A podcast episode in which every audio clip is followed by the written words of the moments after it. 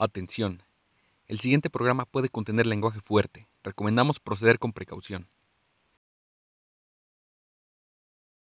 Hola a todos, bienvenidos a una edición especial de la banda del Cholo. Estoy aquí, Kobe, estoy con el señor Elber y vamos a hablar de predicciones Oh. del próximo pago por evento de la WWE este domingo, Fast Lane. No teníamos ni idea que iba a ser el evento, ¿eh?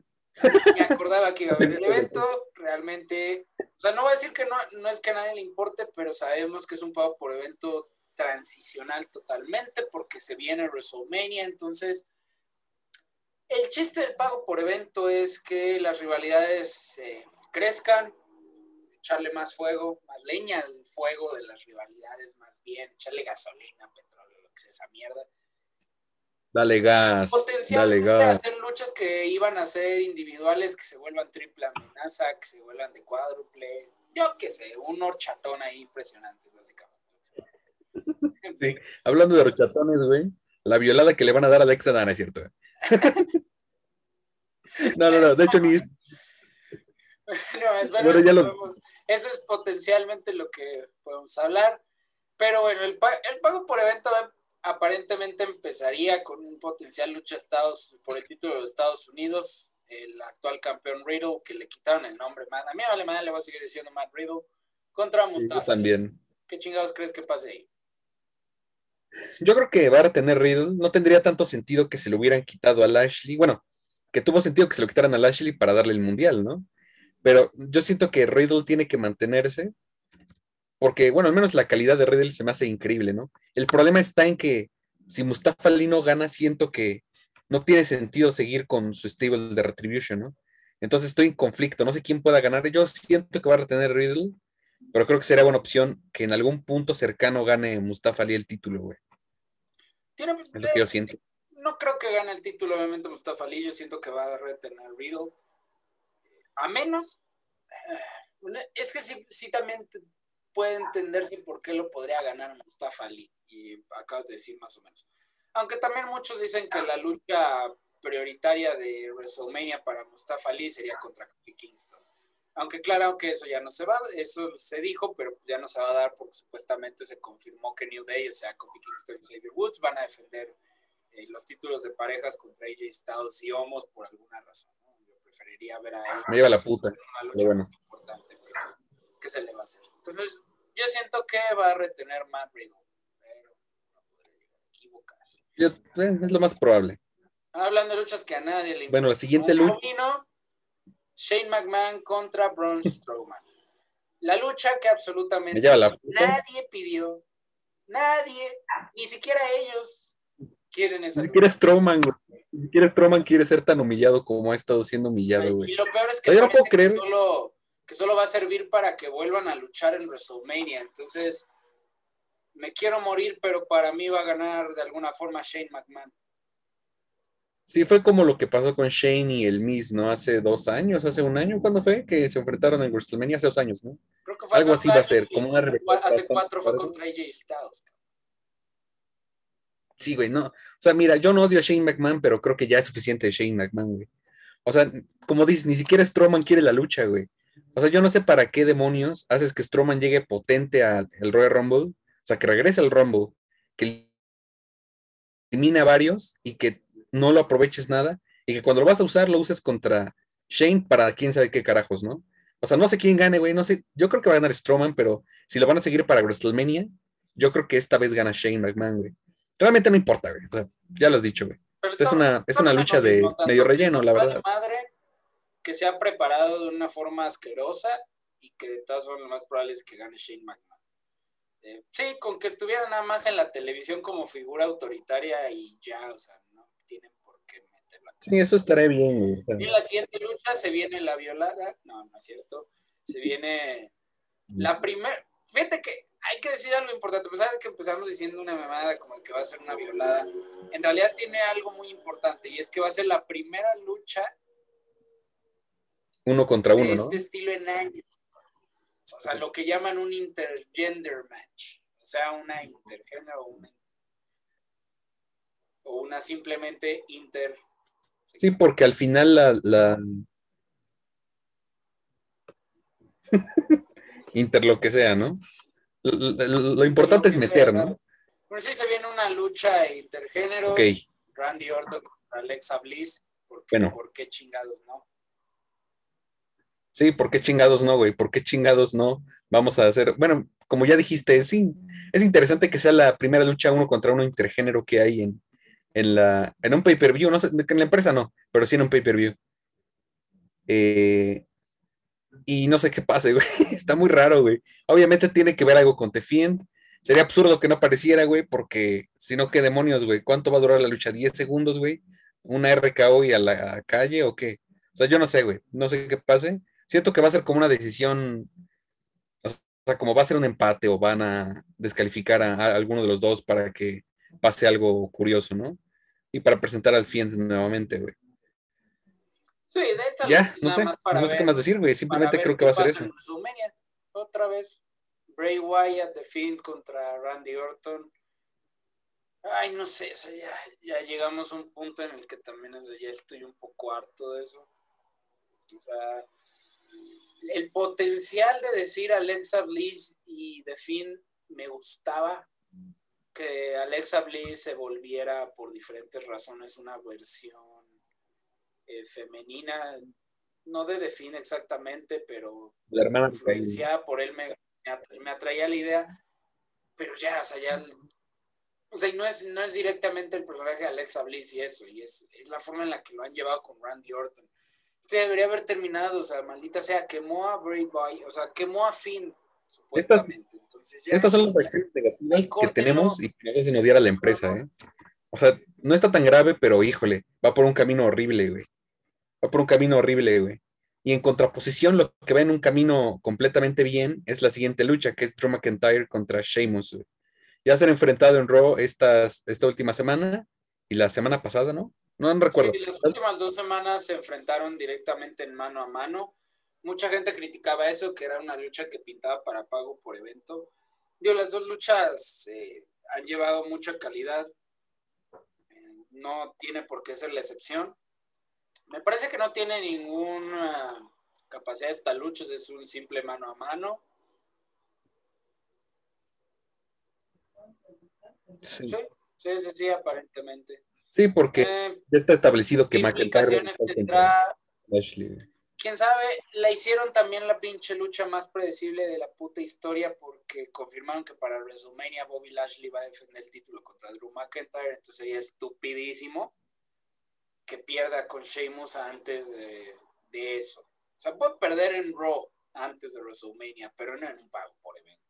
Porque qué credibilidad hay. Entonces, para mí va a A ganar. menos Drew que gane y de algún modo se una para hacer una triple amenaza, ¿no? Pero está raro, ¿no? Está muy extraño que vaya a pasar algo así. Más por, por el reinado, los reinados que tuvo, de hecho, McIntyre este, este año, ¿no? Entonces me- se me hace curioso, no creo que pase. No creo que, o sea, no creo que gane Sheamus, ¿no? Pero puede ser que si pasa, la historia vaya por un lado que no hayamos visto todavía, ¿no? Tendría que ser una lucha muy buena para que yo esté conforme con la situación, güey. La verdad. Sí. Desafortunadamente este show se va a caracterizar por varias luchas que ya hemos tenido anteriormente. Eh, pero bueno, Biggie contra Apolo tiene la ventaja de que al menos Apolo Cruz ya ahora tiene un nuevo personaje, al menos ya es heel, tiene nueva dinámica. Entonces, todavía tiene es- esta lucha, a pesar de ser repetitiva, porque ya la vimos 37 mil veces en SmackDown, eh, puede tener potencial, pero no, no va a perder Biggie el título, no le puedes quitar el título ahorita. No. No, eh, sin embargo, por el tipo de luchadores que son, creo que pueden aumentar la química que han tenido con las luchas no previas. Sí, me parece que va a tener Big E, si no, no habría tenido sentido como pushearlo tanto en su momento. Aunque eh, creo que también abre la posibilidad para que Apolo en un futuro sí pueda ser campeón. Este personaje de príncipe nigeriano, este, pues es interesante hasta cierto punto, ¿eh? Porque casi nunca se ha abarcado como esta área de en, en WWE, ¿no? De, de como de, ¿cómo decirlo? Pues situaciones que se pueden dar en otros países, ¿no? Como, Ah, sí, Como por no, ejemplo de- Siguen volviendo a una base que es algo que se daba antes y que Vince McMahon le mama. Desde tiempos inmemoriales, que es la idea del, del foráneo, del extranjero que es heel. O sea, volvemos a lo mismo de siempre, cuando Hulk Hogan se enfrentaba a Iron Sheik eh, o a cualquier luchador extranjero, que los foráneos son malos, los gringos son buenos. Entonces, sigue siendo un poquito la misma dinámica. Eh, sí creo que si vas a hablar de Nigeria, no, lo mejor no es presentar a la milicia. Sí, yo también creo eso. Cuando salió la primera vez, sí, quizás explicó por ser un príncipe, yo qué sé, pero no, no sé, no. O sea, al final, más o la menos guerra... un poquito, pero si le dan el foco siempre a eso, no creo que sea muy bueno. Eh, también eh, tiene que llevar algo a WrestleMania. Espero que no signifique que va a ser otra revancha de mano a mano. Espero que signifique que en WrestleMania va a ser una lucha de tres o de cuatro. Y así, de hecho, hasta puedes justificar lo que habías dicho y que en WrestleMania Apolo Cruz gana el título y que después a lo mejor Big E haga básicamente el equivalente del Ashley, pero en SmackDown y ahora vaya por el título contra Roman Reigns. No sé, algo así puede estar. Bueno. Y eh, otra vez, pinche lucha que se ha visto 37 veces. De parte la polla. No tiene ningún valor, no tiene ninguna importancia la lucha que va a haber más que eh, generar disputa entre las que ya sabemos que se van a enfrentar en WrestleMania por el título de SmackDown femenino, Sasha Banks y eh, la ganadora del Royal Rumble, Bianca Belair quiero ver esa lucha en WrestleMania, si por favor, la historia la están llevando del asco, eso es lo único malo. No, o sea, y precisamente complementando el asco, van a ser equipo otra vez para enfrentar otra vez por los títulos de campeonatos de parejas femeninos otra vez contra Nia Jax y Shayna Baszler. Otro equipo que no sé por qué está armado así, güey. ¿Por qué? ¿Por qué? Mira, de hecho tuvimos en NXT esta semana que los que, los que van a enfrentarse por el título se enfrentaran a los campeones eh, por parejas, ¿no? Obviamente no ganó ni Finn Balor ni Karrion Cross los títulos y esto fue para pues darle más fuego a su rivalidad. Pero fíjate que en ese caso no lo vi tan mal como lo veo ahora, güey. ¿Por qué? Porque ya lo dijiste, güey. Porque es una lucha repetida, güey. Con unas campeonas que no convencen tanto, güey con unas retadoras que ya lo hicieron, o sea, que ya hicieron esto, güey, ya las retaron por los títulos, güey. Creo que WWE no ha aprendido que no nos interesa, güey, ver a la campeona mundial como campeona de parejas, güey. Ya lo vimos con Azuka y con Charlotte Flair, güey. ¿Por qué, güey? ¿Por qué hacen eso, güey? ¿Por qué, ¿Por qué las ponen como retadoras? ¿Qué no tienes más luchadoras, güey? Eso hasta me hace creer que pues no confían en las Ellos mismos se pusieron la soga al cuello separando a todas las duplas que había, cabrón. Hasta las icónicas, güey. Hasta las icónicas. O sea, tuvieron un reinado de mierda y a mí me gustó cómo ganaron en WrestleMania, güey. A mí me gustó la forma en que ganaron, güey. O sea, pero. Pero lo malo es que se ve que no les importaba porque el reinado de las icónicas tampoco fue la, eh, tampoco fue bien llevado. Sí. Eran unas increíbles heels, eh, mucho carisma, o sea, el mundo las adoraba a pesar de ser heels por ese carisma. Pero no, la separan, separan a Mandy Rose y a Sonia Deville, que de hecho esa historia al menos la habían llevado bien. Pero sí. O sea, hay un mundo donde sí me podría interesar ver a Sasha Banks y a Bianca Belair hacer equipo y ganar el título de parejas, pero no es ese mundo ahorita. Sí, algo, y bueno, hablando de cosas repetitivas, tenemos la lucha, este elemento principal, que es la lucha por el título universal entre Reigns y Daniel Bryan. Digo que ya se ha visto porque ya han luchado, ¿no? Más que nada, ¿no? Porque ya, ya han luchado por el título mil veces, ¿no? Eh, Roman Reigns, de hecho, venía de tener una rivalidad repetitivísima contra Kevin Owens, que yo esperaba que, o sea, tristemente yo pensé que iba a seguir un poco más. Afortunadamente escogen a otro rival para encararlo. Em, no creo que gane en ningún sentido Daniel Bryan, pese a que estaría o sea, pese a que sería como algo, no fresco, porque ya lo ha, ya ha sido campeón, pero algo que le agradaría al público, ¿no? Sin embargo, es mucho más estable que se enfrente Reigns a Edge. Aunque si piensan bien una lucha entre Edge y Daniel Bryan también sería una lucha de ensueños, digamos, ¿no?